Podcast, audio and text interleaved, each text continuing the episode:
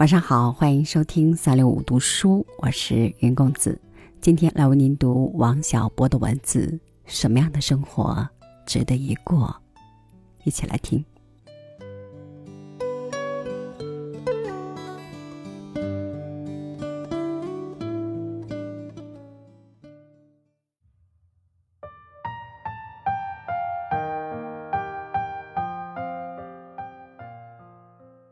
我呀。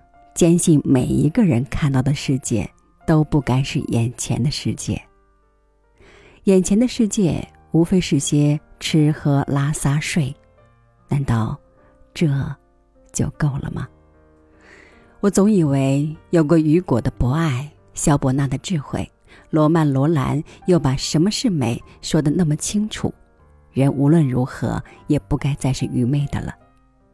肉麻的东西无论如何也不应该被赞美了。人们没有一点深沉的智慧，无论如何也不成了。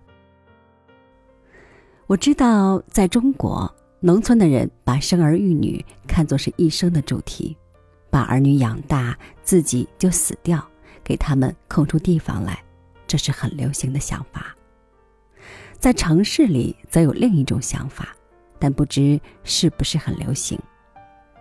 他把取得社会地位看作一生的主题，站在北京八宝山的骨灰墙前，可以体会到这种想法。我在那里看到一位已故的大叔墓上写着“副系主任、支部副书记、副教授、某某教研室副主任”等等。假如能把这些“副”字去掉个把。对这位大叔当然更好一些，但这些父子最能证明有这样一种想法。顺便说一句，我到美国的公墓里看过，发现他们的墓碑上只写两件事：一是生卒年月，二是某年至某年服兵役。这就是说，他们以为人的一生只有这两件事值得记述。这位上帝的子民曾经来到尘世，以及这位公民曾去为国尽忠，写别的都是多余的。我觉得这种想法比较质朴。恐怕在一份青年刊物上写这些目前的景物是太过伤感，还是及早回到正题上来吧。我想要把我自己对人生的看法推荐给青年朋友们。人从工作中可以得到乐趣，这是一种巨大的好处。根据我的经验，人在年轻时最头疼的一件事就是决定自己这一生要做什么。在这方面，我倒没有什么具体的建议，干什么都可以，但最好不要写小说，这是和我抢饭碗。当然，假如你执意要写，我也没理由反对。总而言之，干什么都是好的，但要干出个样子来，这才是人的价值和尊严所在。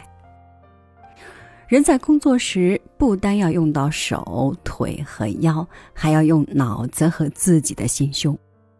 我总觉得国人对这后一方面不够重视，这样就会把工作看成是受罪，失掉了快乐最主要的源泉。对生活的态度也会因之变得灰暗。人活在世上，不但有身体，还有头脑和心胸。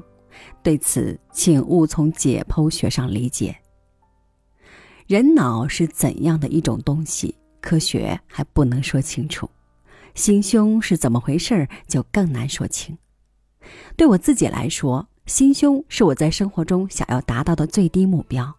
某件事有悖于我的心胸，我就认为它不值得一做；某个人有悖于我的心胸，我就觉得他不值得一交；某种生活有悖于我的心胸，我就以为它不值得一过。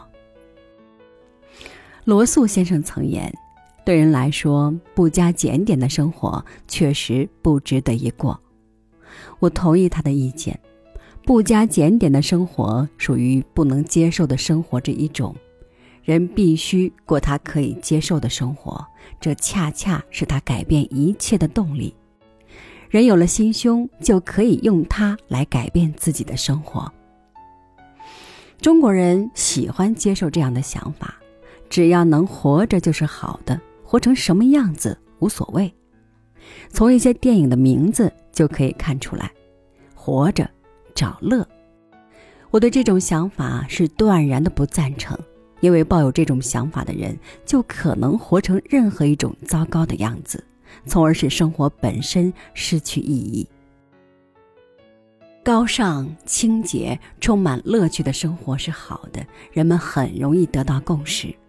卑下、肮脏、贫乏的生活是不好的，这也能得到共识。但只有这两条远远不够。我以写作为生，我知道某种文章好，也知道某种文章坏。仅知道这两条尚不足以开始写作，还有更加重要的一条，那就是。某种样子的文章对我来说不可取，绝不能让他从我笔下写出来。关于我的名字登在报刊上，以小喻大，这也是我对生活的态度。